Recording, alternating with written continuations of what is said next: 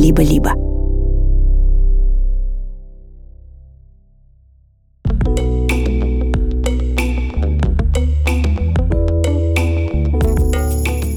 Привет!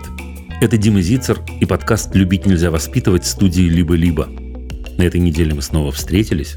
Я снова отвечал на ваши вопросы, на вопросы о взрослых и детях, на вопросы о наших отношениях. Мы говорили о том, как помочь девочке 15 лет с выбором профессии. Зачем нас обесценивают? Как учительница наладить отношения со сложным ребенком? Любить нельзя воспитывать,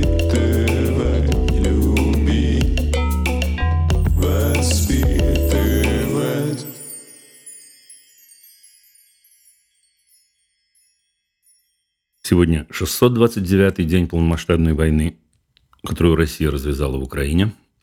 Сегодня 39-й день войны в Израиле. Знаете, вместо обычного вступления моего монолога я хотел вам рассказать об одном разговоре, который я подслушал случайно позавчера в автобусе. Значит, э, в автобусе едут мама и девочка лет восьми. И девочка плачет, на взрыд прям плачет, как я понял, из-за э, плохой оценки, которую она получила по пению или по музыке, ну что-то такое музыкальное. И мама в ответ на эти слезы и в ответ на расстройство девочки говорит дословно, а что ж ты вчера не плакала, когда по математике двойку получила? Возникает пауза, э, дочка перестает плакать, ну, на секунду или на доли секунды, а после этого начинаются настоящие рыдания.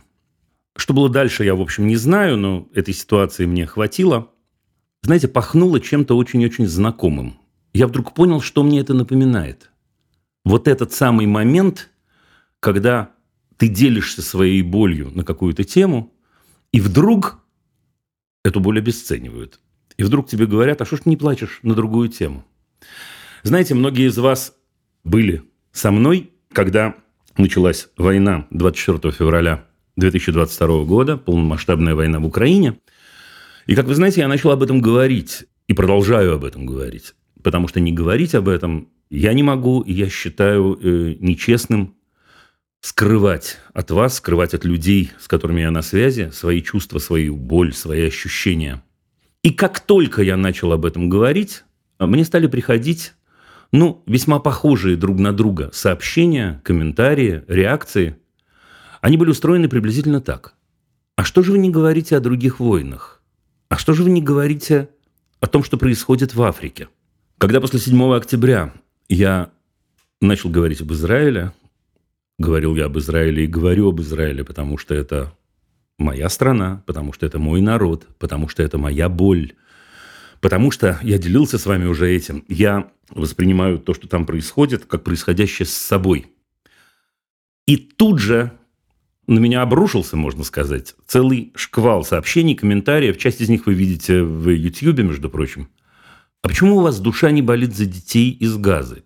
Ну и разные модификации. И вы знаете, вот когда я услышал вот этот разговор мамы с девочкой, который девочку привел к еще большим слезам, я, в общем, задумался на эту тему. Я должен вам сказать, что я задумался впервые.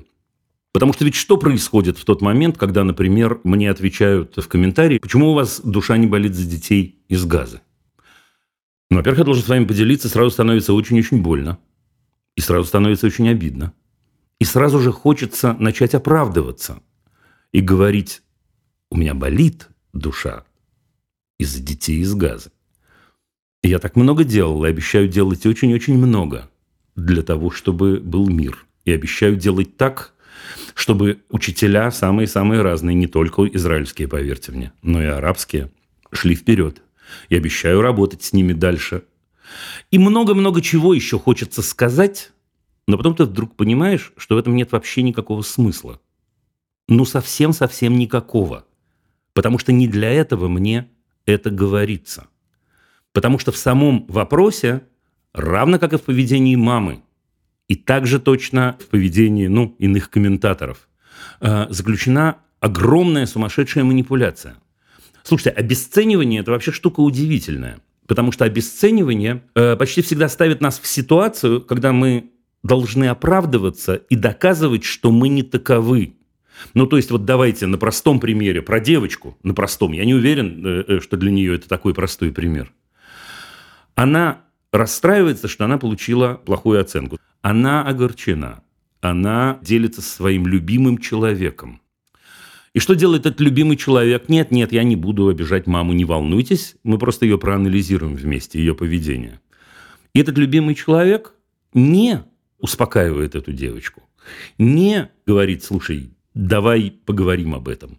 Не говорит, я сделаю тебя сильнее, мы вместе справимся. Не говорит, э, слушай, мне так обидно, что ты плачешь, давай попробуем перелистнуть эту страницу и пойти дальше, а потом вернемся и поговорим. И так далее, и так далее. Вариантов очень-очень много. Она делает ей еще хуже. Она упрекает ее в том, что плакать нужно было по другому поводу. Она таким образом посылает ей однозначный месседж «Читай, Твои слезы сейчас ничего не стоят. Нет здесь повода для слез по сравнению рядом с математикой и так далее, и так далее. Эта история потрясающая и удивительная. Но знаете, самый важный вопрос, который я хочу задать этим людям, вот которые говорят, почему вы не говорите про Африку? А вы почему не говорите про Африку? Если вы не манипулируете нами, мной, а вы почему не пишете об этом? Вы почему не кричите об этом на каждом углу? Вы почему не публикуете посты? Почему у вас не болит душа за детей из газы? Почему она болит только в тот момент, когда вы хотите принизить кого-то другого? И лишить кого-то другого права на переживание, на боль? Хотите поддержать детей из газы? Я могу вам помочь, я знаю фонды, которые этим занимаются. Только убедитесь предварительно, что деньги пойдут не террористам. Хотите помочь другим способом? Найдите другой способ. Проанализируйте, что и как происходит. Знаете, не в том даже дело, что те, кто поступают подобным образом, манипулируют специально. М-м, м-м. Мне кажется, что это внутреннее желание оправдать отсутствие человеческой позиции и оправдать собственное безразличие. Потому что когда человек не безразличен – по отношению почти к чему угодно, искренне не безразличен, глубоко не безразличен, после определенного анализа и работы души не безразличен. Слушайте, этим человеком манипулировать очень-очень сложно. А вот когда мы хотим сказать «я не хочу», чтобы война в Украине, предположим, меня задевала, один из способов сделать так, чтобы проорать, брызгая слюной, это не мое дело, сказать, а вы что же не разговариваете про Африку? На самом деле это устроено так. Вы, возможно, видели огромную демонстрацию в Лондоне про палестинскую. Я скажу вам, что меня удивило на этой демонстрации больше всего. Э, я видел несколько репортажей разных людей, э, которые подходили к участникам и спрашивали их, практически один и тот же вопрос задавали. Как вы оцениваете то, что произошло в Израиле 7 октября? 90% отвечающих в ответ задавали вопрос, а что произошло 7 октября? Нет, нет, я не стану называть этих людей какими-то словами, э, даже если они крутятся у меня в голове. Но это же история удивительная. Разве это не значит, что эти люди оказались жертвой манипуляции? Но это самое мягкое, что я могу сказать. Разве это не значит, что это гнев ради гнева?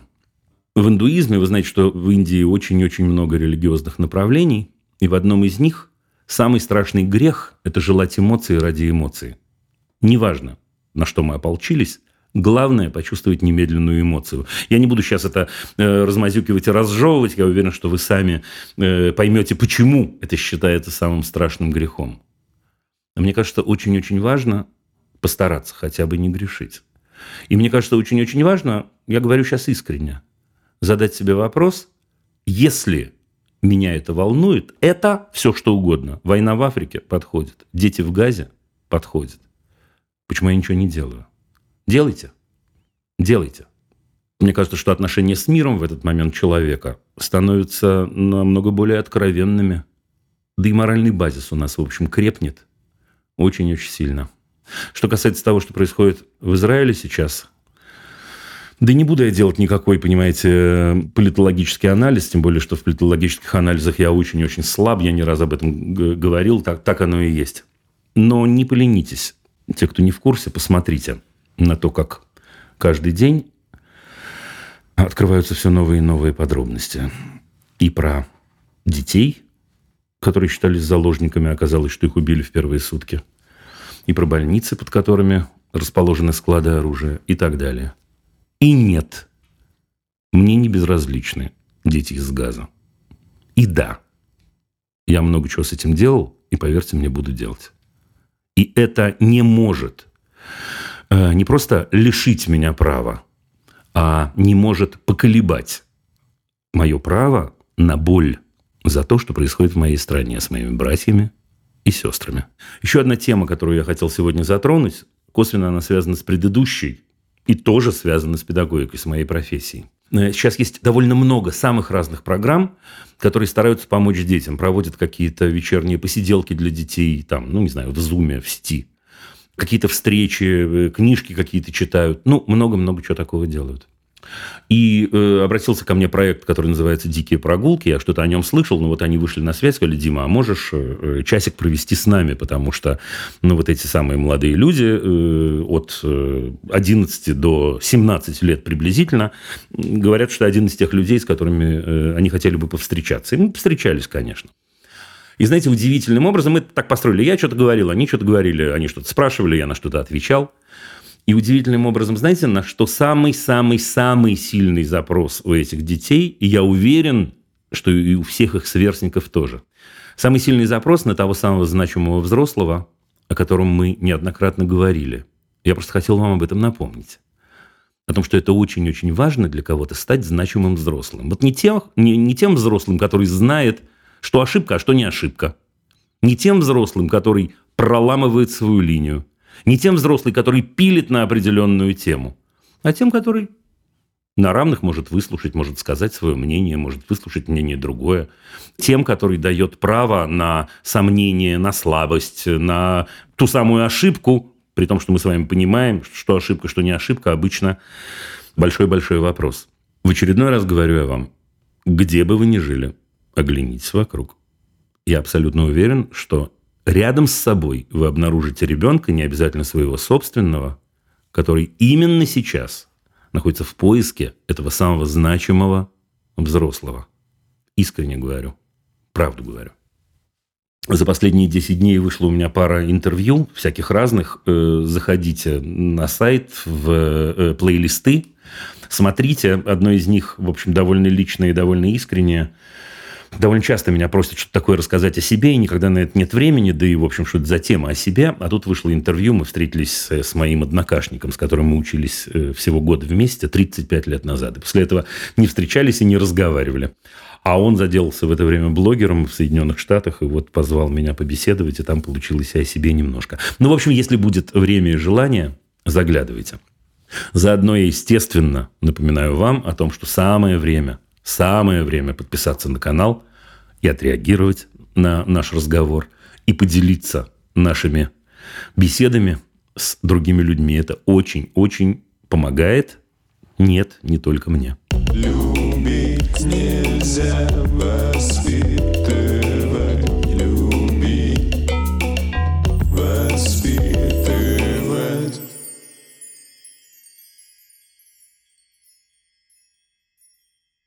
И перед тем, как мы перейдем к нашим диалогам, я с огромным удовольствием напоминаю вам о наших коллегах из сервиса подбора психотерапевта «Мета». Мы построили рассказ о них в виде вот такой рубрики «Взрослые вопросы». Вопрос совершенно настоящие. Потому что каждую неделю к нам приходят вопросы от взрослых, которые я не очень могу взять в программу. Например, на прошлой неделе – Здравствуйте, Дима, мне 35 лет. У большей части моих друзей, знакомых и коллег уже есть дети. А я до сих пор не могу понять, хочу ли ребенка.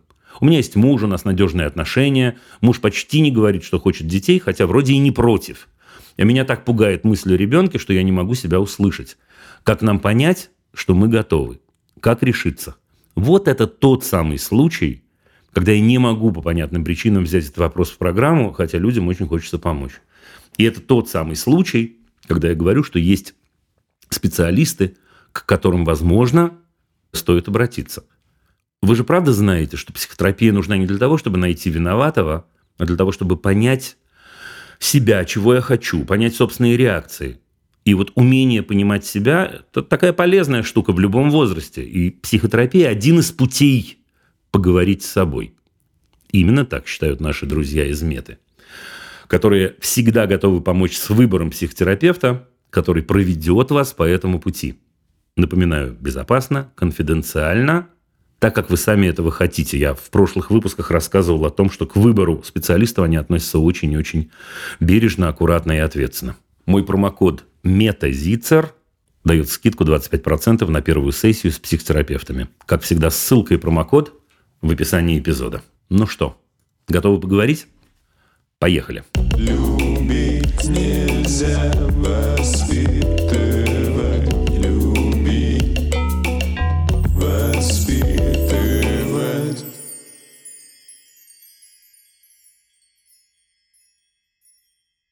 Алена из Германии, вот я вижу, ждет нас уже. Здравствуйте, Алена.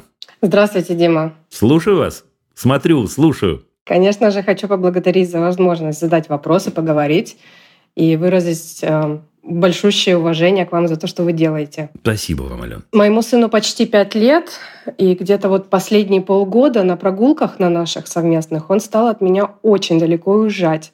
Мы катаемся, я на скутере, он на велосипеде на своем маленьком, и с нами ездит еще моя почти трехлетняя дочь на беговеле. Да у вас там весело, я смотрю прямо. Так. Она медленнее, чем он, а она очень любит позависать, камушки, листочки, все это ужасно интересно, это надо обязательно рассмотреть. А он вперед. Он очень далеко от меня уезжает. Я просто не могу его окликнуть, потому что он, он уже, я не знаю, метров за 500 от меня. В парках я его очень часто теряю в толпе. Он это делает не потому, что он хочет от меня уехать. А потому что просто он хочет быстро да, ехать. он хочет быстро ехать, он ужасно любознательный. И он, видимо, последние полгода начал открывать для себя свою самостоятельность. Если он что-то увидит интересное, ему обязательно туда надо поехать. Он, ну, он не может это сдержать. Ой, я понимаю. И он, на самом деле в этом же нет ничего плохого. Это наоборот, это очень прекрасно. Я очень рада, что он Согласен. самостоятельный. Я очень рада, что он настолько ему все это интересно, что он вот этот вот, э, он не может сдержаться, ему нужно поехать, ему нужно спросить, ему нужно посмотреть. Но проблема в том, что я его просто теряю в толпе. Я каждый раз это тематизирую, говорю, что, пожалуйста, это, езжай, я же тебе же никто не запрещает, но это, пожалуйста, сначала скажи мне, куда ты поехал. А Направо чё? повернешь, налево. Он кивает, говорит, да, хорошо, но в четырех из пяти случаев он ничего не говорит. Не, ну я его знаю, но он, он просто не думает об этом. Ну, конечно, потому что в тот момент, когда он видит что-то интересное, это намного... Захватывает он нам- намного больше, чем мамина просьба. Ему всего Ему пять. всего пять. И он эм, действительно, он, он жутко интересный. У нас хохот дома стоит до потолка. Он, он вот он просыпается, первым делом он хохочет. И враг- вот когда я тематизирую это, я пытаюсь ему объяснить, насколько это опасно может быть. А насколько? Расскажите мне, насколько это опасно. Ну, я ему говорю, ну вот, ну вот, Авель, представляешь, вот ты уехала, я же не знаю, куда ты повернешь. Направо, налево. Я тебя могу потерять. Ты можешь потеряться. А, Мы можем разминуться. И вот что мне делать? Мне поехать без тебя домой? Мне дальше тебя искать? А вдруг ты потеряешься? А вдруг ты упадешь? э, Так, и что говорит Авель? Потрясающее имя, кстати. И Он, он говорит? кивает, говорит, да, конечно, да, хорошо, я тебя обязательно буду говорить. И э, в след- в след- на следующий день мы идем гулять, и он, и он просто уматывает. Да, я вам больше скажу, э, э, что каждое следующее э, его уматывание, которое кончается хорошо, безусловно, укрепляет его в его позиции. Я его хорошо понимаю. Я понимаю. Ну вот два было случая. Первый случай, мы были на детской площадке, я сидела на лавочке рядом с мелкой, она с кем-то познакомилась, там игралась, копалась, а он ездил вокруг площадки на своем, на своем велосипеде. Площадка довольно большая. И я смотрю, он стоит, разговаривает со старшим мальчиком, не- мне незнакомым, ему тоже незнакомым, где-то 8 лет мальчик. Мальчик какое-то время начинает показывать пальцем туда, Авель покивал, и они уехали в закат. А, И скрылись за деревьями, а там большая парковка. И я минут пять сидела на этой площадке, я не знала, где он, я не знаю, я не знала, он вернется сейчас, когда он вернется. В общем, это была такая проверка Куда на, на пробу. Они просто круг делали вокруг по району. Второй случай вообще был замечательный. Я зависла с Майей, поднимаю голову, перекресток такой Т-образный, а его нет. Куда он поехал? Направо, налево? Окей, наш дом где-то на- направо, километра два до нашего дома. Майя, естественно, решила, что она больше не хочет идти на беговеле, она хочет идти вот так тут пешочком. Идем. Каждому встречному велосипеде спрашиваю, не видели ли вы мальчика пятилетнего. Никто не видел. Мужчина какой-то приезжал, говорит, давайте я съезжу обратно, я внимательно посмотрю. Я говорю, давайте. Через какое-то время он возвращается, и Авель за ним приезжает. А я опять это все сказала. Я очень переживала. Так нельзя делать. Пожалуйста, говорим. Ты поехал домой? Супер, замечательно. Он просто стоял перед домом, не звонил в дверь, а просто стоял перед домом. Умный мальчик, но он же знает, что вас дома нет. Чего же звонить? Нет, папа Мгм. был дома. А, папа был дома. Папа Окей. был дома, я папе позвонила, ужасно его перепугала. Он на меня очень внимательно посмотрел и спросил, мама, почему ты сказала этому чужому мужчине, чтобы я поехал с ним? Я так, я, я так зависла. Хороший вопрос. Да, это хороший вопрос. Вот Ален, ну а ваш-то вопрос? своими ужасными историями, которые, наверное, и нельзя ему рассказывать, я не хочу его приземлять. Ему нравится подходить к прохожим на улице, эм, спрашивать, а что вы тут делаете, а как вас зовут, а очень куда вы идете? Ален, Ален, значит, давайте вместе. Давайте. Ну, смотрите, у нас имеется лю- любознательный, чудесный мальчик пяти лет. Мгм. Да, точно, абсолютно. Ну вот вы сейчас потрогали рукой вот этот возраст, и вы все про него понимаете не хуже, чем я. Убедить его сейчас в чем-то невозможно не потому, что он упрямый, а потому что действительно, во-первых, он э, верит людям, так устроен этот возраст, и все прекрасные в округе. Он любопытен, и это качество, которое нам с вами нужно сохранить обязательно, потому Обязательно. что это важнейшее качество для взрослого, а у многих детей, как вы понимаете, именно любопытство выбивают всеми силами. Обрезают крылья. на Да, вы волнуетесь и правильно делаете, скажу я вам от себя. Значит, в этой ситуации, к сожалению, у нас остается не так много вариантов.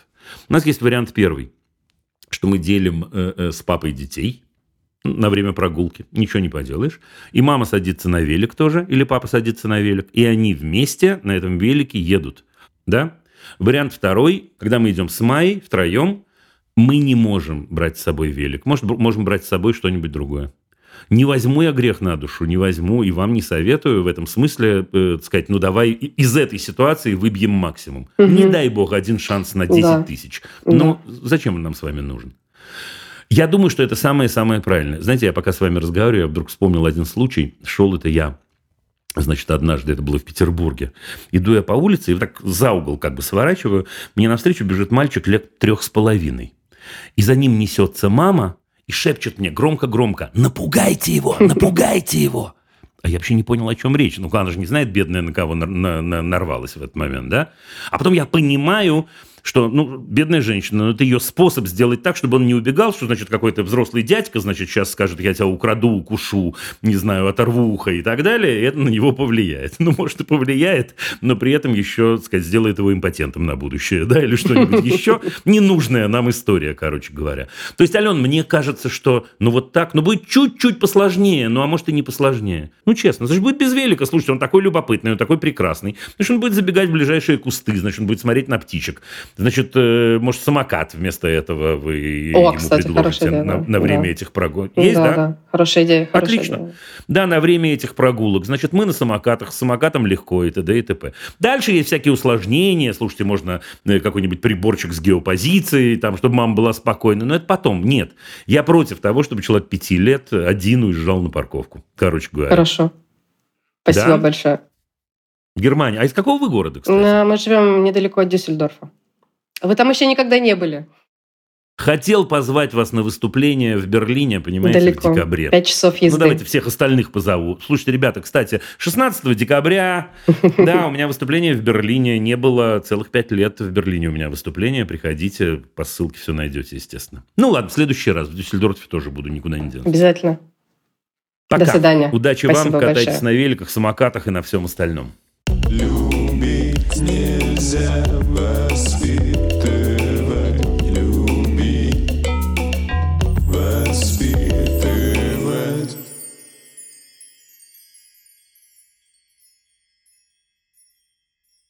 Москва. Здравствуйте, Анна. Здравствуйте, Дима.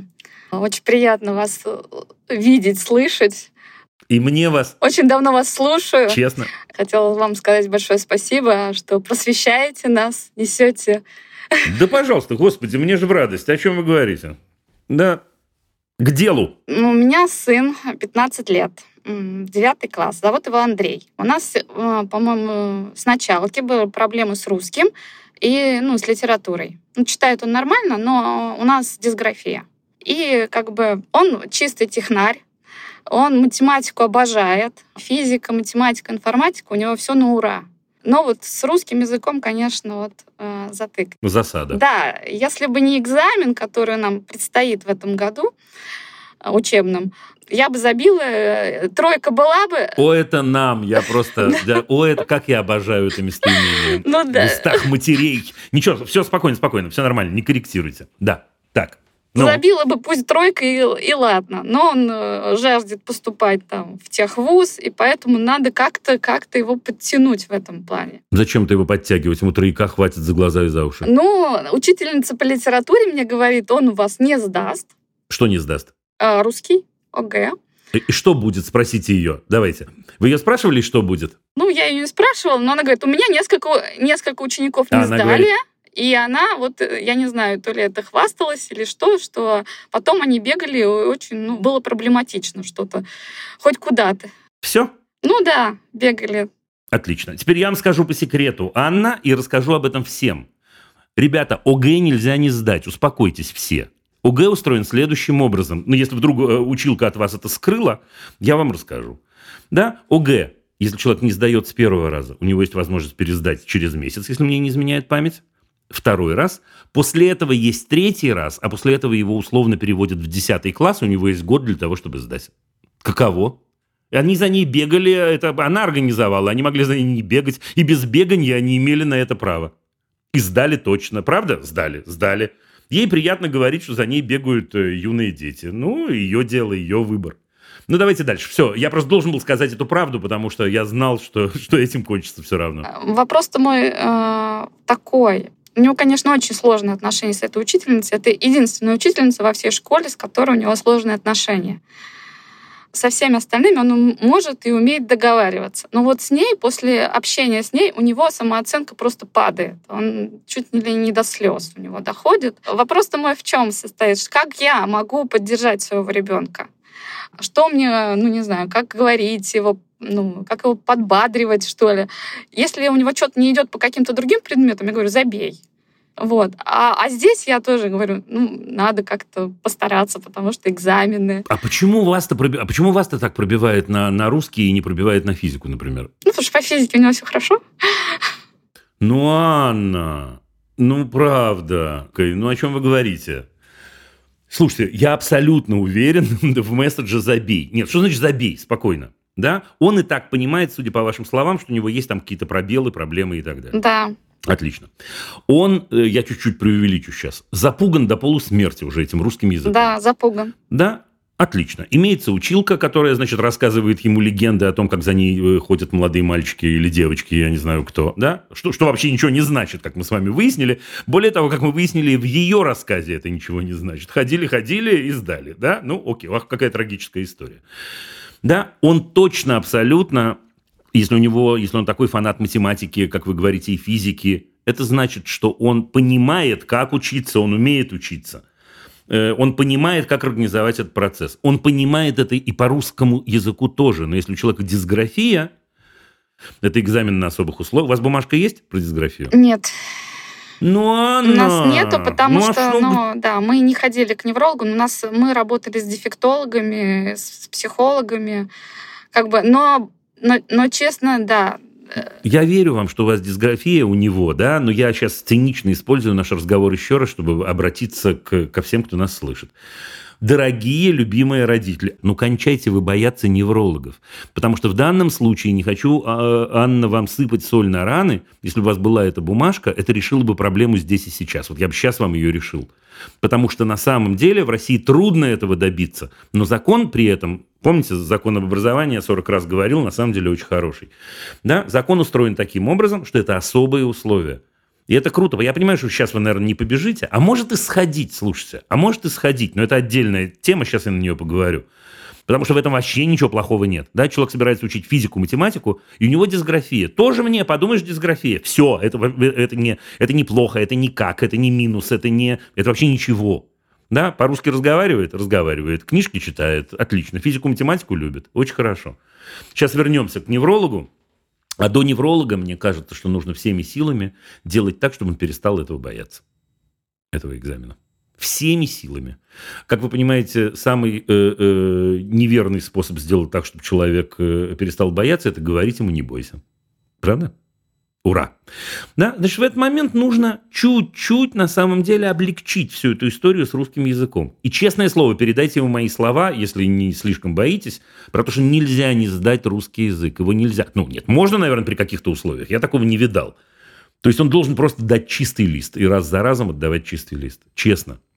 Теперь, после того, как нам удастся чуть-чуть его э, раз, расслабить на эту тему, ну, отлично. Он, он занимается с репетитором э, русским языком или с учительницей только? Ну, с учительницей тоже занимаются. У них допы есть э, по русскому языку в школе. И с репетитором. Ну, с репетитором мы практически, наверное, с началки ходим с репетиторами. Но у нас они постоянно меняются, потому что не, не все выдерживают его характер. Он всех... Ну, хорошо, характер он, ни при да. чем. Но нужно взять, поверьте мне, Поверьте мне, нужно, если вы, так сказать, да, если э, у вас есть опыт работы с репетитором, значит, и про это есть. Репетитор нужен только для того, чтобы он окреп, для того, чтобы он перестал бояться. Вот такого репетитора нужно найти ему по русскому языку. Не репетитору, который будет говорить ему гадости, ты бестолочь, ничего у тебя не получится. А репетитору, который, знаете, который так, как, как вот такой э, э, э, трактор, бульдозер едет и едет, uh-huh. понимаете? Вот такой репетитор нам нужен. Все. Значит, соответственно, у этого самого репетитора э, нам от него нужна конкретная услуга. Да, конкретная услуга – это проходить вот эти самые блоки. Обещал вернуться к неврологу. Слушайте, если у вас есть э, время, силы, желание и так далее, ну заскочите. Я не знаю, насколько вас этот сюжет занимает, но если невролог подтвердит, что у него дисграфия, с этим много чего можно сделать. В частности, устный экзамен по русскому, например. Ну, не настолько уже все плохо, но я думаю, что это неплохо. Нет, нет, такое? не настолько ну, плохо. Нет, не настолько плохо, что но... он, он знает русский. Он может, в принципе, его написать. Я так, но он, но он, но он мандражирует, конечно. Он мандражирует, потому что его ввели в этот мандраж э, э, его учительница и одна моя добрая знакомая. Да, есть немножко. Ну так отлично, все, хватит. Еще раз, я, я говорю вам правду, но я же училка, да, ну правда. Да, я еще училка литературы же, помимо всего прочего. Нельзя не сдать русский язык. Нельзя. Спасибо. Да? да Верите? Верю. Верите? Веришь, дочь моя? Да, хорошо.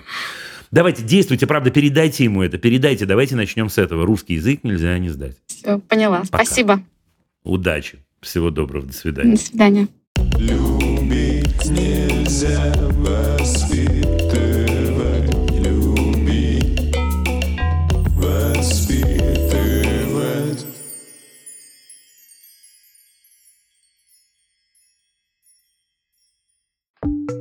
Друзья, у Либо-Либо есть подписка, но, возможно, вы не знаете, что первые две недели и только в Apple подкастах можно совершенно бесплатно слушать бонусные эпизоды ваших любимых подкастов и подкаст-студия со всеми секретами о нашей работе. Если Apple подкасты вам не подходят, приходите в закрытый телеграм-канал Либо-Либо, там тоже все это есть. Ссылки в описании и помните, что подписка – это лучший способ нас поддержать. Спасибо. А с нами сейчас будет Лиза из Архангельской области. Здравствуйте, Лиза из Архангельской области. Дима, здравствуйте. Мой сын учится в шестом классе, и у них э, с одноклассниками есть чат, где они общаются. Иногда общение достаточно нормальное, а иногда там проскальзывают маты и шуточки друг над другом. Сразу же у меня вопрос из любопытства, просто откуда Лиза это знает? А, ну вот это дальше я а, расскажу. Хорошо. Одной маме попал в руки этот чат, где была шутка с упоминанием имени ее сына. В общем, ее очень это сильно задело. Она, в общем, это все зафотографировала, скинула в родительский чат э, с гневными такими сообщениями, что скоро из них вырастут гопники и зэки, и что их срочно нужно поставить на учет в ПДН. И ну, в итоге она запретила общаться своему сыну с нашими детьми, в том числе с моим. Вот. Ну, во всей этой истории стало выясняться, что у нас действительно там есть мальчики в классе, которые дома там иногда жалуются на что-то, то, что ну, что-то не нравится, там как-то не так посмотрела, то что-то не то сказал их одноклассник. А, в общем, у меня такой вопрос. Я слышала у вас в интервью однажды, что как бы вот есть такая практика, а, дети садятся в круг, предположим, там раз в две-три недели и общаются, и рассказывают, э, предположим, что у них там произошло за эти две недели. Там, ну, то есть, чтобы они выговаривали, не копили это в себе, не тащили домой, э, ну, чтобы научились общаться. Но я как бы пока не очень понимаю, нужно нам это э, в наш класс вводить, и, и вообще не навредит ли это еще больше? Ой, да, ну я скажу, почему я так дакую и вздыхаю, потому что на эту тему хорошо бы разговаривать, конечно, с э, их классным руководителем. А, это бесполезно. Ну, а вы же не будете этого делать вместо классного руководителя? Чем мы будем про это рассуждать тогда? А, ну, у меня появилась идея, то есть нанять какого-то психолога. А классный руководитель будет готова? Готов? А, пока не знаю решила с вами сначала посоветовать. Смотрите, я могу вам рассказать, я могу вам рассказать об этой практике, могу вам рассказать, что я про это думаю э, и что с этим делать. Ну, а дальше я не знаю уж, что там с психологом. Слушайте, нет, навредить это не может. Это, это, и, и нужно ли это в вашем классе? Это нужно во всех классах. На земле. На земле. Я объясню. Но вот представьте себе, что у нас дети, начиная с первого класса, нет, к шестом не поздно, спокойно, просто чуть тяжелее будет раскрутить. Начиная с первого класса, у нас есть такая практика, что раз в какое-то время мы говорим о том, кто я такой, о том, чем я особенный. Да? Вот, ну давайте так, вот мы с вами, у нас есть Лиза, ученица первого класса, и Дима, ученик первого класса. Вот в первом круге, если мы с вами про это начнем говорить, ну, наверное, самое простое, Лиза скажет, я девочка, Дима скажет, я мальчик. Да? А дальше мы будем рассуждать еще, еще, еще. Да, потом Дима скажет, я в очках, а э, Лиза скажет, а я без очков, например, да? Или Дима скажет, я в очках, поэтому я особенный. А потом это будет глубже и глубже и глубже и глубже. А я умею шутить так, что все смеются. А я э, умею косички заплетать, э, э, и мне кажется, что это у меня просто талант какой-то к этому делу. А я готова или готов э, выслушать любую историю э, и помочь советам. Да? К чему это приводит? Ну, давайте я, давайте все я. Это приводит к тому, что мы потихонечку, довольно быстро начинаем понимать, чем более мы разные, тем более нам интересно. К моему огромному сожалению, довольно часто, очень часто, учителя делают ровно наоборот. А именно, чем мы похожи, почему мы вместе, мы, значит, единый коллектив, вот это вот, а если в партию сгрудились малые, значит, Маяковские нам в поддержку, и это скорее является причиной буллинга, чем наоборот. Наоборот, не может являться причиной буллинга, потому что, еще раз, мы единство разностей. Вот это самое крутое на свете. Мы единство индивидуальностей. И тогда я могу пойти к Лизе, если мне нужен совет, и к Диме, если я, извините, хочу поржать, и с кем-то я могу поделиться с тайной, а с кем-то я могу фильмец какой-то посмотреть. Мы разные, мы учимся тому, что это и есть самая главная круть. Человек другой, человек другой может быть физически, может быть э, э, морально, у него другие привычки и так далее, и так далее, и так далее. Это базисный тренинг который, вот вы мне не поверите, все школы, к которым я имею отношение, я просто проламываю это силой с учителями, потому что мне кажется, что это вещь ультимативная. То есть мне не кажется, я в этом уверен. Да? Это штука номер один. Теперь штука номер два заключается в том, что помимо этого, вот в тех условиях, о которых вы говорите, еще и хорошо бы, чтобы ввести вот это понимание разности, дважды в день хорошо бы с детьми встречаться на 10 минут и утром говорить с ними о том, какие у меня есть инструменты в случае, если меня обидели, мне неприятно, или если я хочу сам кого-то обидеть, в любом из нас бродят, могут бродить эти желания, правда? Что я делаю, как я дышу, как я ухожу, как я разговариваю с другом. Или, если мне нужна помощь, у кого я могу попросить помощи, как я человеку могу сказать «стоп, мне неприятно», как мне услышать «мне неприятно». А потом в конце дня говорить, ну, хвастаться в определенном смысле, говорить о наших успехах. Ну, слушай, Лиза, мне сегодня удалось затормозить, между прочим, когда я хотел там в глаз тебе дать, понимаешь? Да? Или а мне э, э, сегодня, э, я не знаю, я почувствовал, что Лиза агрессивна, и мне удалось сказать ей, Лиза, мне неприятно, и она остановилась. Это сумасшедший ее успех. Ну все, в двух словах на одной ноге практика заключается в этом. Чего будете с этим делать, я не знаю. То есть это, по идее, должен проводить классный руководитель? Нет, ну, мне, ну что значит должен? Это, это, это ну, ну, по-хорошему, наверное, да, но если вы говорите, что она у вас в отключке, ну, так э, что же могу сделать? Она и слушать нас с вами не станет, и книжку не станет читать, э, в которой, э, сказать, у меня это написано, и, и, и, и другие тренинги не будет искать. Но, в принципе, да. Принципе, да. Можно ли пригласить человека со стороны? Да можно, конечно, не обязательно психолога, а скорее педагога, а скорее молодого, а скорее талантливого, яркого. Не имел в виду сейчас, что молодые талантливее взрослых, молодые более гибкие, безусловно. Ну вот, но это такое немножко будет выглядеть, как вы понимаете, как такое лечение со стороны. Дети, мы позвали вам специалиста, он сейчас будет приводить вас в порядок. Так вот, я к тому, что я и сомневаюсь, надо ли вообще нашим, этим, нашим детям вот этот вот тренинг, или это просто наши какие-то заморочки уже? Надо. Э, на мой взгляд, какие тут заморочки, если людей обижают? Ничего хорошего нет, и они сами обижаются. Ничего хорошего в этом нет. Ведь они, они э, в этом возрасте друг друга обзывают и обижают, потому что они не могут выразить другим способом свои чувства или эмоции или мысли. Это значит, что мы с вами их не научили этому. И хорошо бы кто-то научил. А в идеальном варианте, чтобы они сами вместе с этим кем-то пришли к, к тому, как это устроено. Слушайте, это не обязательно должна быть классная руководительница. Это может быть любой другой учитель, может, может это учитель литературы, может учитель математики, может я не знаю кто, может у них есть там ну какой-то человек, не знаю, который занимается внеклассным каким-то образованием, ну такое. Попробовать договориться, да? Я бы проводил. Угу. Поняла. И регулярно проводил бы. То есть это прям э, вот в какой период? Раз в две недели? Или реально каждый день? Ну, как нет, начинать надо раз в неделю, конечно. Любой, любой динамический процесс, слушайте, но это сейчас я начну заумно говорить с всякими терминами. Но вот есть такое понятие динамическая группа, динамический процесс, да, когда в группе начинается какое-то такое взаимодействие, взаимовлияние, и группа растет. Есть такое понятие, да. Но для того, чтобы это происходило минимум раз в неделю, нужно говорить на разные темы, глубокие, чтобы они привыкли разговаривать, чтобы они привыкли друг к другу, чтобы они начали, ну вот, э, кайф такой получать, да, от общения, от того, что у меня эмоция возникает, и учиться постепенно, как я возражаю, как я взаимодействую, как я соглашаюсь. Но это потрясающая штука. То есть, если, если есть кто-то, кто может, ну, конечно, давайте.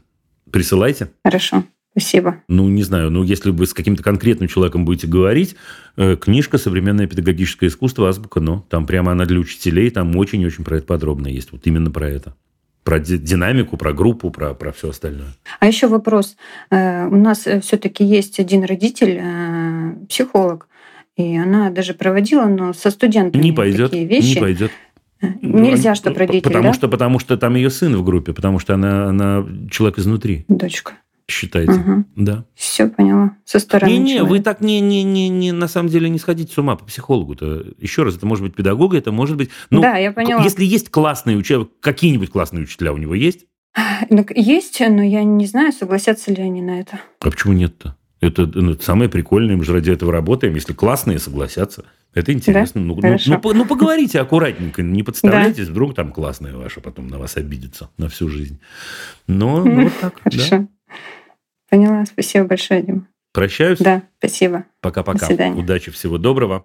Любить нельзя воспитывать, любить, воспитывать.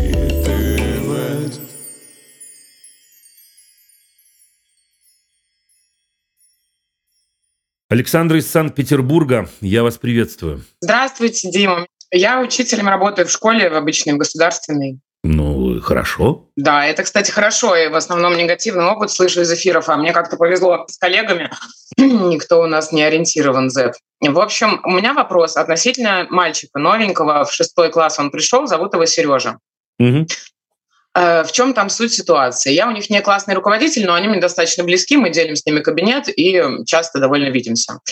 Я смотрю, что и класс на него как-то ополчился с самого буквально сентября.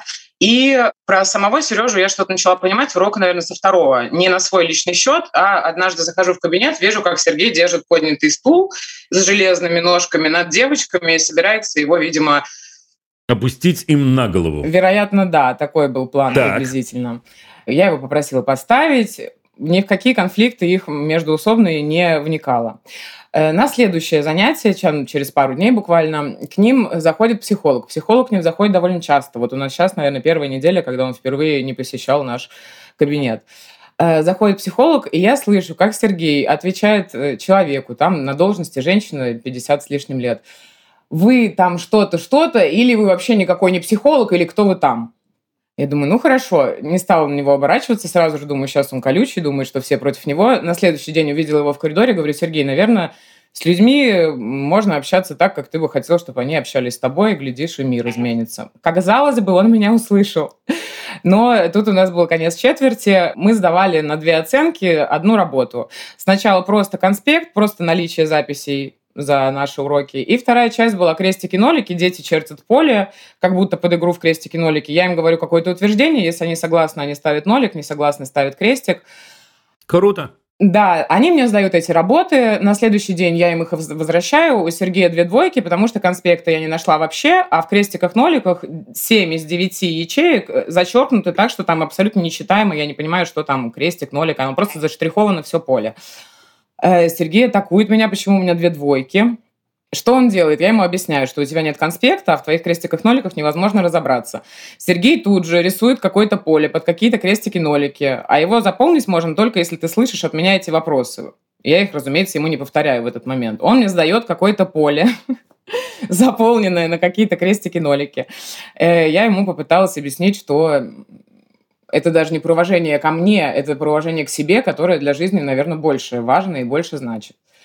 Сейчас меня интересует, в мои с ним отношения это нормально, я совершенно это ребенок, с которым я уверена, что все будет хорошо. Он еще относительно взрослый парень такой, то есть вот у меня, допустим, бывает, не что факт. дети дети присылают что, что с ним все будет хорошо. Дети присылают что-то по почте, если они болеют, допустим. Большинство ребят присылают с почты родителей, то есть, видимо, там как-то взрослые мониторят, что у них происходит в школе. А Сергей со своей личной почты очень такой взрослый, осознанный парень. Я хотела у вас спросить, что я могу со своей стороны сделать в рамках, вот мы два раза видимся с ними, у нас предмет истории и культуры Санкт-Петербурга и новый вот этот ОДН, КНР, основы духовно-нравственной культуры народов России. Может быть, какой-то мне с ними провести интерактив на сближение. То есть я бы хотела, чтобы у них в классе воцарилась атмосфера добра и взаимопонимания.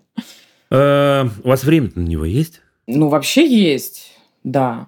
Ну, я скажу, что я думаю. Сейчас скажу, ведь я ведь сейчас возьму и скажу. Мне интересно узнать. Ну вот смотрите. Я, вы не подумайте, что это я сейчас вас буду пилить, но давайте так. Имеется мальчик. Мы понимаем, что у этого мальчика есть определенные какие-то, ну, сложности, может быть, даже. Да? В тот момент, когда он получает свой листик обратно, и там написано 2-2, какой месседж он получает? Отвергнутости. Я знал, что вы справитесь. Стоило бы дописать да? что-то туда доброе. Ничего не стоило писать. Что вообще я... Слушайте, я вот, кто что называется, я вас полюбил, я вас научу. Ну, вы такая замечательная. Ну, подождите. Ну, подождите секунду. Ну, правда. Вы абсолютно правы. Вы первым же словом сказали, да, отвергнутость, э, ну, это такое посылание, да, и так далее. Это супер особый случай. Я про оценки, как вы знаете, наверное, в принципе, километрами готов разговаривать. Но в его-то случае... Слушайте, зачем нам с ним цифрами-то общаться? Или вы говорите написать что-нибудь. А что, а что, у нас же что, языка нет у нас? Нам же не безразлична судьба этого мальчика. Не безразлична. И мне э, офигенно.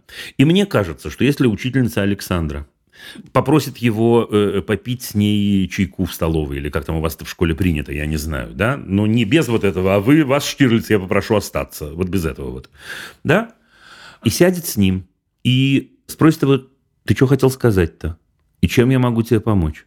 И что мы можем с этим сделать? Александра, я даю вам слово, не исключено, что это будет первый случай в его жизни, когда взрослый человек стал общаться с ним не цифрами. Какая моя главная проблема с оценками? То оценка сама по себе унижает человека. Мы ему говорим, ты несоображающий болван, с тобой только цифрами можно разговаривать. Ты не понимаешь человеческого языка. Не понимаешь, ты его не понимаешь. Вот 2-2 ты понимаешь да, 2-2 и, знаете, иногда так пишут там, мало старался. Ты откуда знаешь, сколько я старался, да, или, ну, неважно, да, и уверен, что это не вы. Окей, теперь смотрите, в этом нашем случае я уверен, что если вы сломаете систему в его голове, у него, ну, это рефлексия, это включит сумасшедшую рефлексию. Он скажет, а что, так можно было? Это вот этот случай. Теперь спокойно вы поставите ему оценку, все в порядке. Вы поставите, вы поставите. Ну, может быть, вы не будете ставить две недели или три и так далее, и поможете ему и скажете, слушай, давай мы с тобой, не скажете, а подумаете, давай мы с тобой начнем личный процесс какой-то. Потому что я скажу вам, тут же есть еще какой момент. Мальчик, который поднимает стул на девочек, и при этом он э, таким образом разговаривает с учителем, и при этом он э, отправляет вам такую, в общем, довольно странную работу, а при этом, в отличие от всех остальных, он собран и с своей личной почты посылает письма, это вообще довольно понятная картина может оказаться. Про семью, в первую очередь, про семью, про семью. да, и про то, как сложилась его жизнь до встречи с вами. И, ну, тут понятно, мы с вами коллеги, я уверен, что вы думаете так же, как я. Его жизнь точно сложилась сложно. Ну, я не знаю, трагически ли, но точно сложно. Да, он точно привык, что его не воспримут, если он не будет стулом замахиваться. Он точно готов к удару в случае чего, да, значит, как с этой училкой, про которую вы рассказываете. И поэтому он наносит превентивный удар, понимая, в шестом классе он понимает, какого эффекта он достигает, если он э, училке такое говорит. Да? Точно есть какая-то попытка ввести жесткие рамки, имейлы и все остальное.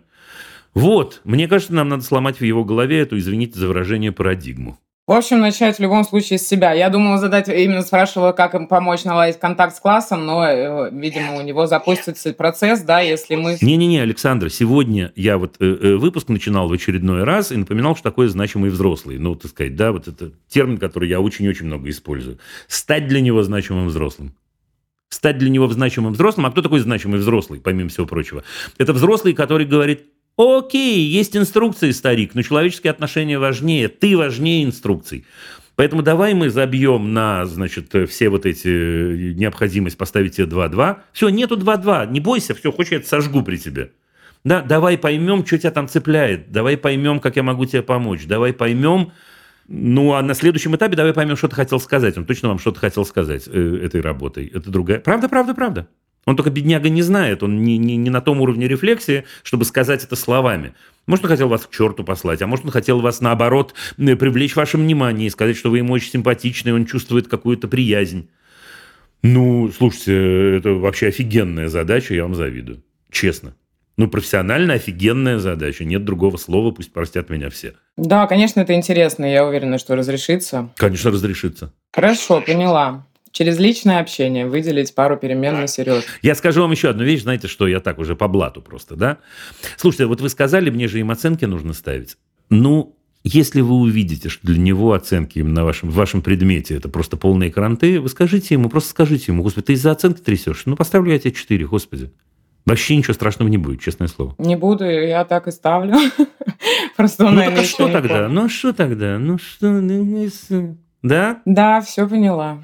Будем пытаться. Ура!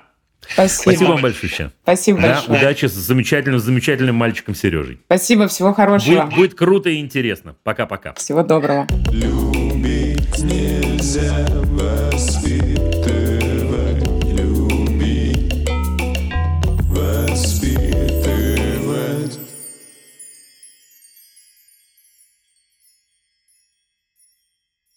Ребят, вы не поверите, у нас снова Александра. Не надо привыкать к новому имени. Александра из Ногинска, здравствуйте.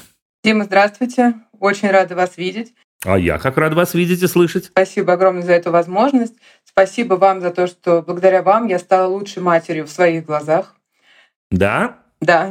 Это, кстати, лучший комплимент, который, который я могу вообще получить. Это круто. И спасибо Это вам очень, очень за рад. вашу спасибо. позицию. Огромное спасибо. Спасибо, спасибо. Вопрос у меня такой. Дочке через два месяца будет 4 года. Около трех месяцев назад у нее появилась воображаемая подруга, а точнее воображаемая сестра. Значит, поначалу их было несколько, они какие-то странные имена все имели. А потом несколько из них пропали, как она сказала, что они умер, умерли. Одну сбила машину, с другой там что-то еще случилось, и осталась одна. Mm. Да, а, осталась одна. Вот наша Подождите одну секунду, извините, извините, я, конечно, дам вам договорить, но это может оказаться важным моментом. А вот то, что они умерли, там одну сбила машина, это происходило после того, как, э, не знаю, вы развенчивали ее фантазии или независимо от этого? Э, нет, просто само собой как-то упоминалось между делом. Ага, хорошо, все, ясно. Вот. Угу. Сейчас у нас осталась одна, ее зовут Крина. Странное имя, которое я слышу впервые. Какое Рина? Крина. Крина. Крина. Вот. Ну, очень хорошо. А, и она с нами везде. То есть она появляется внезапно. Допустим, Катя сидит, Катя, дочь моя, а, что-то говорит, я говорю, что ты сказала? Она говорит, это не я, это Крина. Потом сидит, рисует, там рисует, рисует, и так резко, знаете, так, не трогай меня. Я говорю, ты чего? Она говорит, это я Крине говорю, чтобы она меня не толкала. Вот. Мы с мужем очень напрягаемся. Клево! А вы чего? Мы напрягаемся. Ну, а как вы напрягаетесь? Расскажите. Мы такие, Кать, ну тут никого нет, о ком ты говоришь? Она такая, ну как же, Крина же здесь. Или, например, дверь входную открываем, ну, выходя куда-то на улицу. Она такая, подожди, подожди, не закрывай, Крина еще не вышла. И мы такие, ну, мы не, не понимаем, мы не видим, мы не знаем вообще, нормально ли это. У меня сестра психолог, я ее спрашивала, нормально ли это. Ты что говоришь? Она говорит, все хорошо. Это нормально для этого возраста. Ну? Но мы переживаем. Вопрос? Вопрос, нормально Правильно. ли это? А это родительское дело. Нормально ли это так? И стоит ли нам делать вид, что мы тоже ее видим, и как реагировать, когда она про эту Крину говорит? Слушайте, э, норм... я согласен с вашей сестрой-психологом. Слушайте, три с половиной года, вы ну, говорите, 4, началось почти. приблизительно, ну, да, да? да? Да, ну сейчас четыре, да? Ну, вы сказали, четыре месяца назад, та-та-там, да? Окей. Во-первых, да, все что угодно может быть, но очень и очень часто э, ровесники вашей замечательной Кати придумывают себе всяких э, героев. Э, не обязательно девочек, не обязательно мальчиков, иногда собачек, иногда, в общем, много-много-много чего может быть. Это во-первых. Да? То есть надо ли волноваться? Ну, волнуйтесь, что вы же мама, вы все равно будете волноваться, какая разница. Но, но, но особой причины, на мой взгляд, нет. Я скажу, что с этим делать. Мне кажется. Мне кажется, нет, совершенно не нужно делать вид, что вы ее видите. Вы же ее не видите? Не видите. Да? Отлично. А вы, наоборот, во-первых, э, э, ни в коем случае не нужно это эмоционально заряжать. Но вы уже подзарядили немножко это Наверное, эмоционально. Да. Ну да, но нужно разрядить это эмоционально. Да? Разрядить это как? Мы разговариваем про это спокойно. Мы разговариваем про это как, ну, про чашку чая там, да? Разговариваем. Да ты что? Как интересно. А что она сказала? Та-та-там. Я понимаю, что вы можете опасаться, что вы ее как бы будете провоцировать на это. Ничего страшного. Ничего страшного. Вы просто перейдете таким образом на ее сторону. Больше вам скажу, вы ее попросите описать ее. Больше вам скажу, вы э, сходите в какой-нибудь момент в магазин игрушек и попробуйте найти куклу, которая на нее похожа. Я, кстати, просила ее описать. Там достаточно интересное описание. Красные волосы, оранжевые штаны, зеленые кофты. В общем, все очень ярко. Потрясающе. Давайте мы такое найдем. Давайте мы такое найдем. И давайте мы обсудим с ней, хочет ли она действительно, чтобы у нее появилась такая кукла. Потому что это круто, потому что тогда и мы тоже будем смотреть, это так прикольно и интересно может быть, и так далее, и так далее. Да, у нас есть на самом деле с вами несколько вариантов, все не страшные. Вариант первый, что это просто действительно, как говорит ваша сестра, справедливо, свойственный для этого возраста такая придумка чего-нибудь.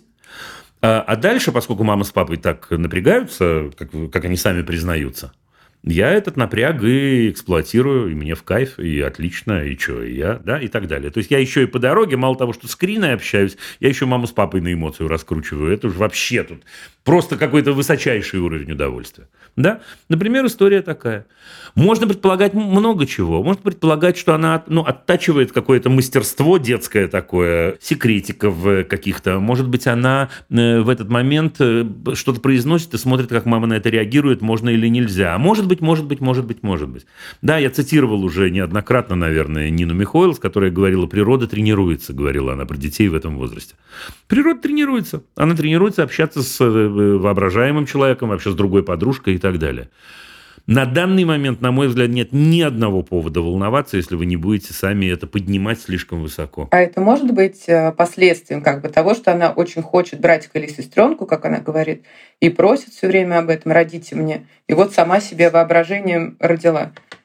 Это последствием быть не может, это может быть э, частью этого. Но это вообще ничего не значит. Это не значит, что на это надо срочно бежать, заводить братика или сестренку. Хорошо. Да, спокойно. Еще маленькое уточнение. Это хорошо.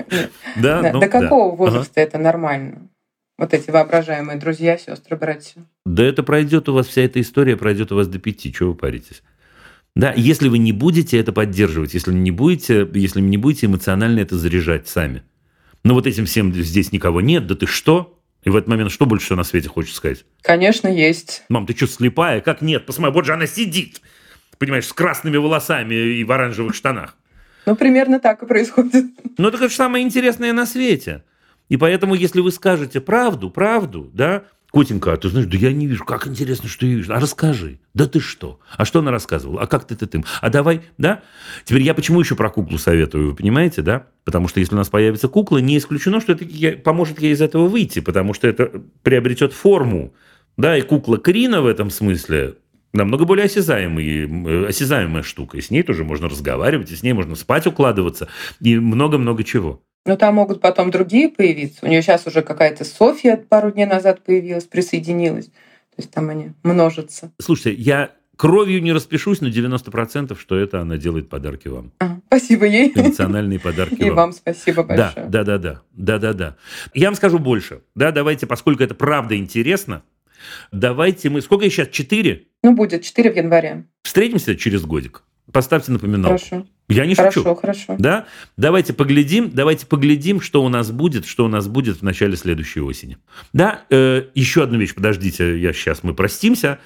Э, не исключено, что она поднимет интенсивность э, своих видений, извините, в кавычках, когда вы, когда вы с э, папой начнете взаимодействовать, она начнет, может быть, так, такой придумывать чуть побольше, и тут важно подышать глубоко, Потому что не, если, если это эмоция, то она немножко вас должна потыкать будет. Да, вот если... Хорошо, а если Крина у нас на люстру прыгнет? А если она там, да, что вы будете делать?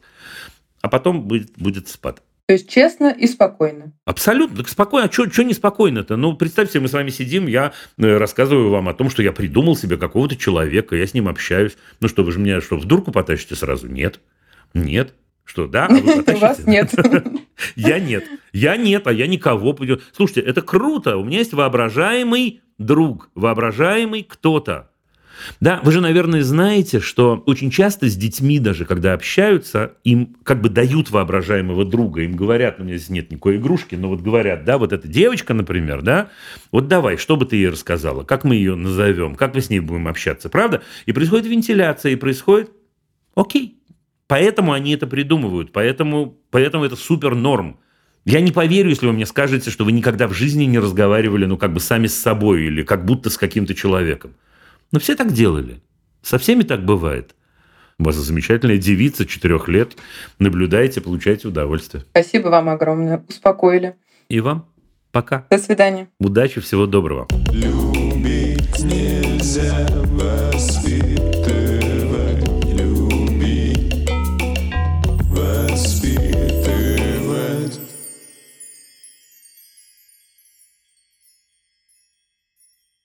Последний диалог на сегодня с Владимиром из Франции.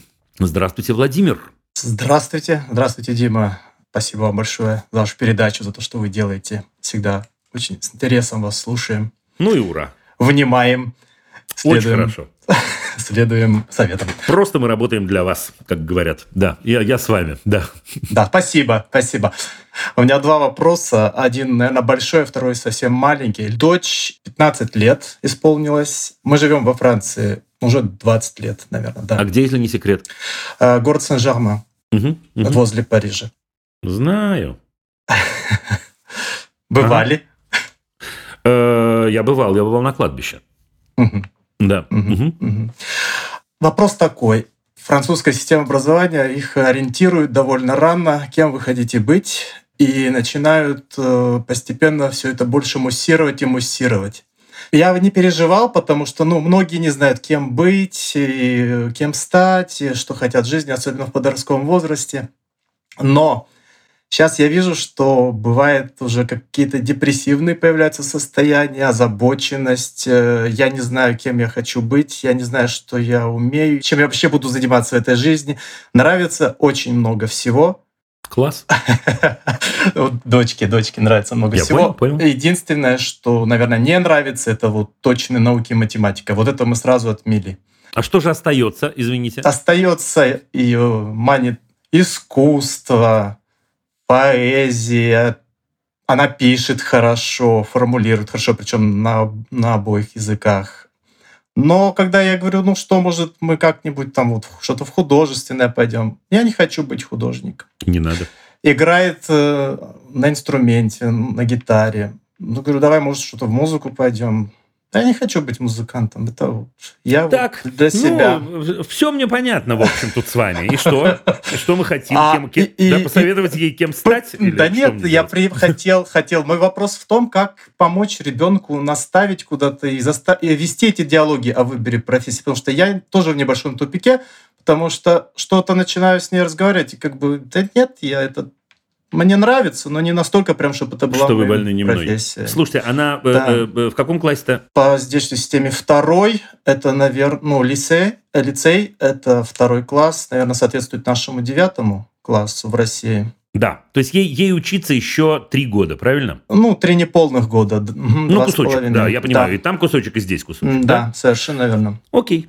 А выбор, выбор нужно делать уже в конце этого года учебного. Вот это сейчас будет важный момент, потому что... Потому что зависит, какие предметы ты какие будешь предметы? изучать. Отлично. И в какую вообще степь ты дальше пойдешь. Дальше это когда? Университет, высшее образование. То есть, если ты не изучал в лицее, и ты хочешь резко поменять, ты уже не сможешь, потому что у тебя не, недостаток. Владимир, это большой вопрос или малый? Это для меня это большой вопрос, потому что я не знаю, как советовать ребенку и как ее наставить, и, как вести этот диалог с ней. Значит, я скажу, давайте. Сейчас будет сначала замут философский небольшой, э, а после этого, а после этого э, я думаю, что я смогу. Во-первых, так, давайте, чтобы вам было поспокойнее, моей младшей дочери 16 лет. Угу. Дорогой коллега. Да? Но она в этом да. году заканчивает школу, то есть она одну закончила уже в прошлом, еще одну заканчивает в этом. Ей одной показалось мало. Да, неважно. То есть я, я, я в материале в этом смысле и лично, не только профессионально, uh-huh. но и лично. Значит, первое, что я думаю. Я думаю, что взрослый мир в очередной раз несправедлив по отношению к детям. Потому что я думаю, что в 15 лет, вообще-то, человек должен пробовать все подряд. И пробовать всякую всячину. И пробовать быть художником, и пробовать быть музыкантом, и пробовать быть литератором, и даже пробовать быть физиком, а может быть еще хоккеистом, понимаете, э, футболисткой и, и, и поваром. Я не знаю кем. Да? Значит, вместо этого э, большая часть, большая часть, это правда, систем мировых устроены таким образом, что они требуют от человека 15 лет выбора. Более того, они его еще и пугают и даже папу Владимира немножко да. этим пугают, угу. что если он сейчас не выберет, то жизнь этого человека сложится самым плачевным образом. Значит, если с первым я сделать ничего не могу, то со вторым могу. Потому что те люди, которые это транслируют, они просто лгунишки. Я буду говорить жестко, я в этом уверен, я про это много писал и много думал и много проверял. Слушайте, есть очень понятный государственный подход любому государству, любому, очень-очень выгодно, чтобы ваша дочь в 15 лет приняла одно решение на всю жизнь и дальше покатилась, как на вагонетке, значит, э, э, вот на всю, на всю, на все оставшиеся годы. Но мы вообще-то не обязаны с вами им подыгрывать при всем уважении, при всем, так сказать, понимании того, что они хотят, мы вообще не обязаны им подыгрывать. Значит ли это, что просто я, так сказать, призываю вас и вашу дочь к анархизму и говорю, да пошлите их всех к черту? Нет, я так далеко не иду. Но при этом понимать на самом деле, что в этом есть огромный кусман манипуляции, причем государственной манипуляции, школьной системы манипуляции. Мы с вами должны. Я не знаю, надо ли бежать про это рассказывать вашей дочери, а может и надо, не знаю. Да, но мы с вами должны. Теперь, в вашем случае, мне кажется, ситуация я не обесцениваю, но довольно простая. Я объясню почему. Потому что вы отрезали все технические э, предметы уже. Да? В моем случае, не знаю, меня Эмма, наверное, убьет, если я скажу. Ну, я скажу, неважно. Да, она выбирает, как принято в нашей семье, между театром, поскольку, значит, у нас это очень важное направление, и высшей математикой. Вот так вот из разных. И вот это, да, я не могу в эфире сказать то слово, которое у нас обоих крутится в голове. Понимаете? Да? И вот в этом смысле, окей, мы проверяем, значит, то это, то это. Да, действительно, причем у нее очень э, э, большой опыт театральный, с одной стороны, ну, она и в спектаклях играла, в серьезных, профессиональных, а с другой стороны, она математикой занимается очень серьезно, репетиторствует. Ну, вот что делать? Понятно. Окей, я, нет, я, ничего страшного, я не воспринимаю эту ситуацию как трагическую, скоро расскажу почему. Теперь, в случае, если мы обрезаем физику, математику и так далее, слушайте, у нас с вами получается чудеснейший э, э, э, бакалавриат на тему того, что называется культура в широком смысле слова, в которую входит все, что вы сказали. Да? То, что называется сегодня общий BA. Да, и во Франции да, он существует да. абсолютно точно. Угу. Когда я говорю, я не должна сейчас решать. Я понимаю общее направление автостраду, не тропинку, а автостраду в какую сторону я иду, и тогда мы можем ей сказать, доченька моя золотая, забей, эти люди просто тебя невротизируют. Спокойно давай сейчас мы будем думать. Для этого и существует общий бакалавриат. Если он в хорошем университете, как вы понимаете, вообще все равно, что она учит. Она просто получает диплом, не знаю, ну, Сорбонны да. или чего там, да? Угу. Окей. Да, мы идем в этом направлении. Мы понимаем, что мы не хотим учить математику, физику. Все, мы не учим математику, физику. А математику не, не, разве не нужно базис? Нельзя, нельзя от математики отказываться никак. О, ну так что же вы, да? Окей, тем более, что от нее все равно нельзя полностью отказаться. Да? Окей, значит, мы ее на минимум учим математику, а зато мы с тобой литературу, историю, что там еще у вас есть, история искусства, музыка и так далее, мы устремились в полный рост. Это все. Более того, каждый раз, когда ее будут пытаться невротизировать, вы говорите, чем ей помочь, э, э, и говорить, ты должна сейчас решить расписаться кровью на всю жизнь, да, лучшая помощь сказать, нет, пусть сами кровью расписываются. Нет, потому что существует, еще раз, сегодня существуют факультеты свободных э, э, профессий, сегодня существуют факультеты свободных искусств, да, факультеты гуманитарных наук, это факультеты, да, то есть, ну, тоже вы же понимаете точно, что мир становится межпредметным, стал да, уже на да. самом-то деле. Да. да, и вот эта ин- интердисциплинарная история, которая есть во Франции, я точно знаю, да, в хороших университетах. Это самое крутое, что может быть. Угу. Да? Хорошо, да. Точно? Ну, точно, точно. Еще есть такой момент, не советуйте ей. Вот этот момент... Вот, наш... вот, вот это был мой вопрос. Советовать как-то, это тоже передавать и давить, может Нет. быть, таким образом. А что вы можете посоветовать-то? Ну, что мы с вами можем посоветовать? Два взрослых мужика. Чтобы не сказать в эфире это достойной программы старпера. Что мы можем с вами посоветовать? Юным девочкам. Ну, вот что, скажите мне. Ну, да. Но в свое время, допустим, по искусству посоветовали нехотя, в кавычках, посоветовали бабушки, когда был разговор об искусствах – была такая фраза, что, допустим, все художники алкоголики. Ну, такая неосторожно, брош... Бро... Неосто... да? неосторожная брошенная фраза была, но я понял, что она повлияла, да. И Слушайте, может, повлияла, может, не повлияла, но мне кажется, единственное, что мы можем дать нашим дочерям, на самом-то деле, это сделать так, чтобы им спокойнее дышалось. Но вот ей-богу. Потому что мы же не знаем, ну вот если сейчас, ну по чесноку мы вдвоем да? Мы не знаем. И, и наши дочери нас не слышат. Мы мало того, что не знаем, что им надо учить, мы понятия не имеем, как, каким мир будет э, к моменту, когда они закончат. Совершенно верно. Мы да. понятия не имеем, какие профессии будут востребованы. Мы понятия не имеем, в каких профессиях человек будет чувствовать себя более свободным, более счастливым в каждом конкретном случае. Поэтому единственное, что мы можем с вами сделать, это девочки, да, спок... дышим, дышим, да, и по возможности, мне кажется, мы должны их защищать от вот этого внешнего влияния, от невротизации. Иногда от бабушек даже, ну, мне Иногда кажется, да. в, Иногда в таких да. случаях. Нет, в этот момент не худо, вы не, не, не уроните авторитет бабушки, если вы скажете ей тут же, да ты что, а мне казалось, что не все, а давай проверим в Википедии, а давай, мне кажется, что Репин, мне кажется, нет, это я сейчас говорю, или Левитан, а может и да, я не знаю. Да, но, но вообще-то это не так устроено, мы с вами это понимаем. Хорошо, договорились. А можно второй вопрос? Ну, такой, чтобы ответ занял полторы минуты. Давайте. Около короткий, да, полторы минуты. Э, это более личного уже плана. Э, как я говорил, э, ребенок творческий и много где выступает. При этом она совершенно не стесняется даже никакого мандража, ни выступить с гитарой на сцене в ансамбле, ни там рассказать что-то публично, ни на экзаменах. При этом когда мы просим что-нибудь сыграть или родные, близкие. Не то чтобы нет, но у нас так, такое категорическое нет, что мы в итоге ни разу и не слышали в доме, как это, что делает, на чем играет. Отлично. Вот это с чем связано, я не знаю, что за зажим какой-то или что, откуда это идет. Нет, это не связано с зажимом. Слушайте, во-первых, я задам вам странный вопрос. А какая разница? С чем это связано? Ну, хотелось бы услышать ребенка, как он играет. Мне... Нет. Я скажу, я скажу. Это, я не знаю, с чем это связано, но есть, э, э, ну не знаю, в данную секунду у меня в голове целых два варианта. Может, еще сейчас придумаю. Вариант первый. По той или иной причине ей кажется, что когда она сыграет, это будет оценено. Она хочет этого избежать.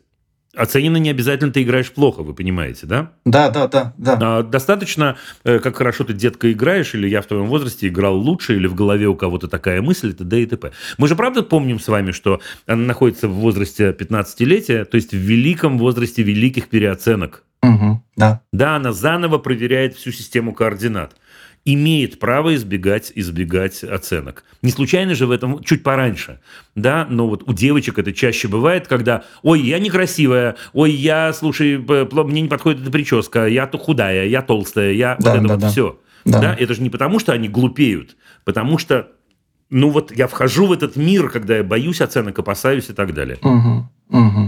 Если вы найдете еще и какие-то подтверждения моей гипотезе, да, то есть когда-нибудь кто-нибудь говорит, что она хорошо, я не знаю что, или плохо, я не знаю что, да, то будет окончательная такая уверенность в этом деле. А история вторая, я на эту тему должен вас успокоить. Слушайте, имеет право, это же ее личная какая-то игра, это ее личное поле, она это делает для себя по той или иной да. причине. И последнее. А вы ей скажите, что вы хотите ее услышать. Вот вы лично, не гостям, ни бабушкам, ни дедушкам, ни маме, лично вам. Так я вот это и говорил, мы один на один даже с ней разговаривали. А вы скажите, котик мой, ничего имеет право, все равно имеет uh-huh. право отказываться. Uh-huh. Но вы скажете, котик мой дорогой, знаешь, сидел в комнате. Это тоже, между прочим, э, у нас параллели какие-то происходят. У меня дочка тоже занимается на фортепиано, тоже не любит играть э, э, во всеуслышание, во всеуслышание а сама играет да. чудесно. Не любит, да. имеет право, имеет право. Да, но если вы скажете, котик, слушай, я слышал, до меня доносились звуки, слушай, я могу просто поприсутствовать, просто мне так хочется, ну просто мне, я прямо вообще млею весь ваши шансы резко повышаются. Но если в этот момент вы тащите за собой, э, я не знаю, всю семью итальянскую, то тогда возникают какие-то у нее проблемы. И все, ничего вообще, это вообще ничего. Это просто ничего. При этом она не отказывается, чтобы мы ходили на концерты и слушали, как она играет. Окей, она не хочет, не хочет ситуации «я играю для вас, а вы меня оцениваете». Очень высокая вероятность такого, конечно, конечно. Ну, отлично, спасибо большое, Дима. Пока. До свидания. Всего доброго, до свидания. Любить нельзя воспитывать, любить, воспитывать.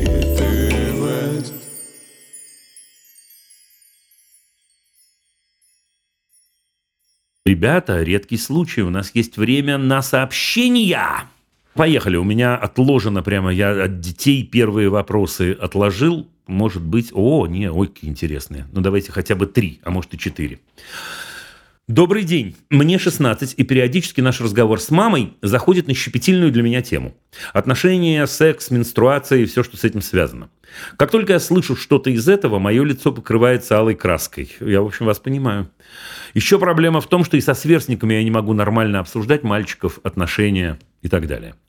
И как только слышу такое, начинаю убегать. Убегать в кавычках, вероятно, Екатерина подписана. Вероятно, Екатерина имеет в виду, что избегать этого разговора она начинает. Но при этом сама с большой осведомленностью расскажу про виды контрацепции, половое воспитание и так далее. Как мне выстроить с мамой такие отношения, чтобы легко было говорить об этом? И нужно ли это? Да, Екатерина. Э, я начну со второго вопроса. Да нет, совершенно не обязательно это нужно. Мне кажется, что так получилось, уж так получилось, что у, у вас с мамой нет, наверное, это я угадываю сейчас, нет, наверное, раннего опыта разговора на эту тему. Но мне так кажется что, возможно, мама начала с вами говорить не 10 лет назад на эту тему, а э, лет после 11. То есть, когда вы на самом деле уже были в курсе много-много-много чего. И мне кажется, что есть такая привычка, когда, знаете, взрослые говорят с нами на какие-то темы, которые, ну, нам странно слышать в устах взрослых, ну, как-то мы смущаемся от этого и не очень знаем, как себя вести. Э, не исключено, что этот, этот случай, это не для того, чтобы сейчас начали себя анализировать. Я скажу вам, как это поменять. Мне кажется, нужно с мамой про это поговорить. Да, и э, если у вас есть э, э, возможности, силы на это, чуть-чуть про это посмеяться. Опять-таки, если у вас с мамой достаточно близкие отношения. Ну, прям так, мамуль, что-то я сама не понимаю, я как-то так, что-то вдруг краснею, да, и, и, и не знаю чего. Это все, мама подхватит. Мама подхватит. И это отношение может очень сильно облегчить. Значит, то, что касается второй части, вы говорите, проблема в том, что со сверстниками я не могу нормально обсуждать мальчиков и отношения. Вот тут мне не хватает, конечно, э, э, разговора с вами личного. Потому что я бы спросил вас сейчас, вы не можете обсуждать э, мальчиков, а вы хотели бы? И это важно. Потому что если ответ будет нет, да я не хочу с своими подружками мальчиков обсуждать. Вы понимаете, что я вам скажу. А вы и не обязаны. Ну, совсем не обязаны, ни с какой стороны. А если вы скажете «я хочу обсуждать мальчиков», сказали бы, я бы предложил вам использовать всякие технические технические уловки. Например, не э, стремиться сказать что-нибудь, а больше слушать, сопоставлять, отвечать в голове поначалу. Мне кажется, что разговор про отношения и про мальчиков, а равно про девочек, это вообще-то разговор личный. Но особенно в 16 лет. В общем, 16 лет – это немало. И на эту тему мы разговариваем с теми людьми, которым мы доверяем. И нет, мы не должны об этом разговаривать со всеми подряд. Я вспоминаю себя в 16 лет.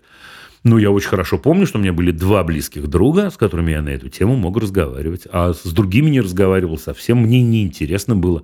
Ну, а что мне знать, э, э, зачем мне знать мнение какого-то человека, с которым я себя не идентифицирую, он мне не близок и так далее. Так что примерно вот так, извините за вторую часть. Вторая часть действительно требует каких-то конкретных ответов. Что касается первой, еще раз, нет, не нужно, нет никакой необходимости в этом. Но если хочется, если вам кажется это важным, поговорите с мамой, отдельно от ситуации, естественно. Чуть-чуть посмейтесь э, над этим, попробуйте попросить у нее совета. Любить нельзя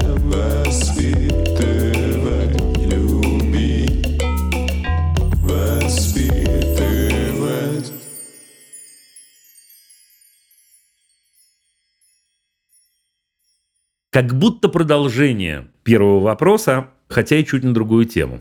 Здравствуйте, меня зовут Мария, мне 17 лет, и у меня такая проблема. Мои друзья отдаляются от меня из-за того, что я не пью и не курю, так как мне это просто неинтересно. Мои родители никогда не запрещали мне ничего из этого. Я пробовала, но никакого влечения не почувствовала. Мои друзья не приглашают меня на свои встречи, потому что думают, что мне будет неловко, неудобно или скучно из-за того, что я не пью хотя и никогда не высказывалась резко против алкоголя.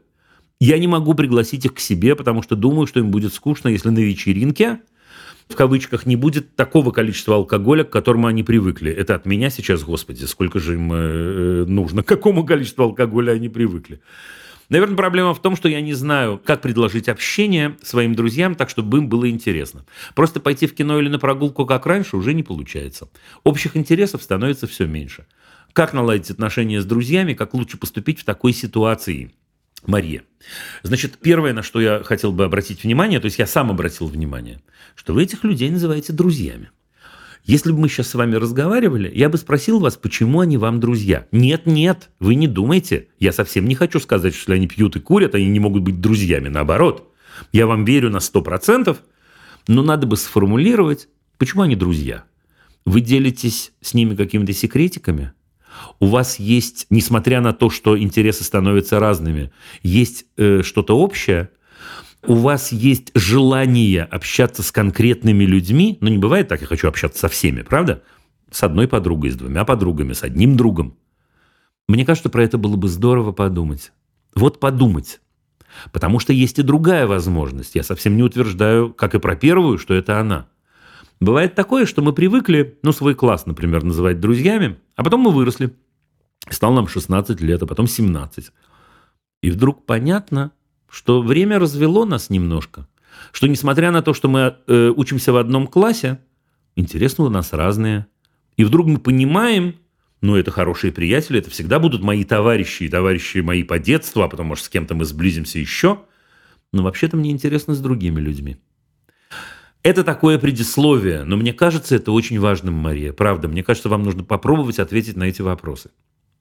Теперь, что касается того, что вы не пьете и не курите, мне кажется, очень хорошо, и не начинайте не пить, не курить. Все чудесно. Но вот вы говорите, что вас из-за этого не приглашают на встречи. Этот ответ косвенно будет связан с предыдущим моим ответом. А вы поговорите с тем из них или с той из них, с кем вы чувствуете себя близко. И поговорите впрямую об этом, скажите правду. Скажите, что эти люди или этот человек близок вам, вне зависимости от э, алкоголя или никотина или чего-нибудь еще.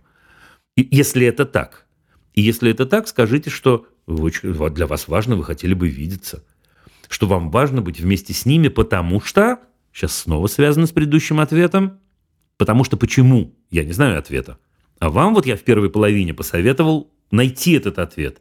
Потому что, ну что, это близкие для вас люди, вас интересует их мнение, вы хотите с ними чем-то поделиться, вы чувствуете родство душ и так далее, и так далее. Если вы найдете ответ на этот вопрос, и если это так, ну, я совершенно уверен, что вас услышат.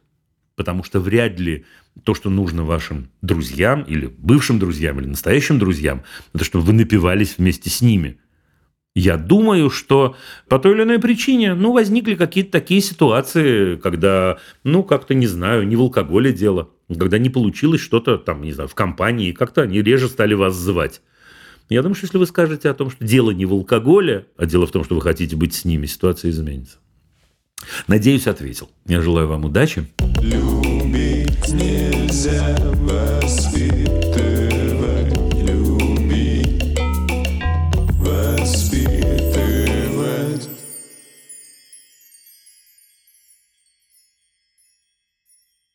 Ох, Елена, шикарный вопрос какой.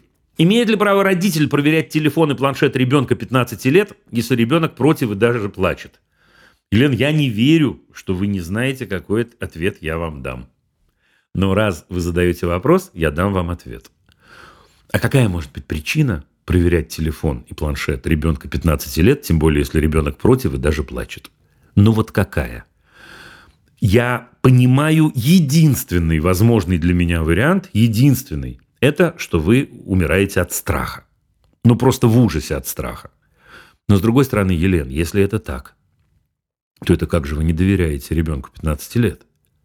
А что ребенок 15 лет сделает такого в телефоне, что может быть для него опасно? Это как же он в 15 лет, и он или она, не знаю, не знает об опасностях, которые бывают в интернете, которые часто, кстати, сильно преувеличены, хотя и не все. Или в 15 лет 15 лет это взрослый человек совсем. Смотрите, мы вот разговаривали два разговора назад с Владимиром, он описывал свою дочь 15 лет. И сегодня у меня еще было про детей 15 лет. Слушайте, взрослые люди. И в этом возрасте они очень хорошо понимают, э, ну, в кавычках, что такое хорошо и что такое плохо. Единственная причина, по которой мы можем проверять телефон и планшет, это наш страх. Опасность огромна. Елена, опасность огромна. Потому что в этот момент мы транслируем близкому человеку. Мы тебе не верим. Ты врунишка. Ты не можешь отвечать за себя. Я скажу даже жестче. Ты никто. Почему ты никто? Потому что ты говоришь словами, что ты против, а я продолжаю это делать. А еще Елена – мы транслируем, что чужое брать правильно. Потому что телефон и планшет принадлежит не вам, Елена, даже если вы это купили. Вы берете чужое, вы вторгаетесь в чужое пространство. Я отвечаю откровенно и не очень вас щажу сейчас, потому что, ну, Елен, много сказать, да, никто не поймет конкретную, да и я не знаю, кому я отвечаю. Может, я бы был чуть помягче, если бы мы говорили лично.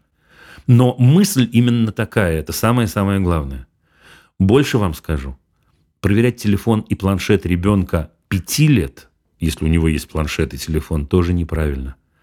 А правильно делать так, чтобы человек понимал, что его пространство неприкосновенно, равно как и его тело, равно как и его мысли. Он имеет право на себя. Э, чтобы ребенок понимал, человек понимал, что ему доверяют, и сам не боялся доверять.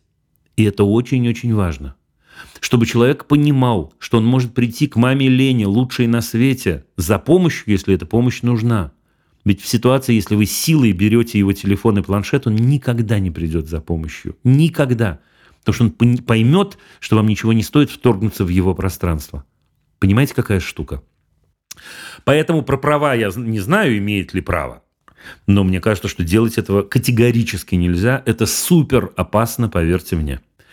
Теперь, поскольку я понимаю, что раз вы задаете такой вопрос, то ситуация уже запущена довольно давно, и вы внутри, делать это в вашем случае можно только через разговор с ребенком, а именно сесть, с человеком 15 лет, э, а именно сесть и сказать, что вы просите прощения, и что вы понимаете, что вы совершили ошибку. Если вы понимаете, конечно, искренне просите этого прощения.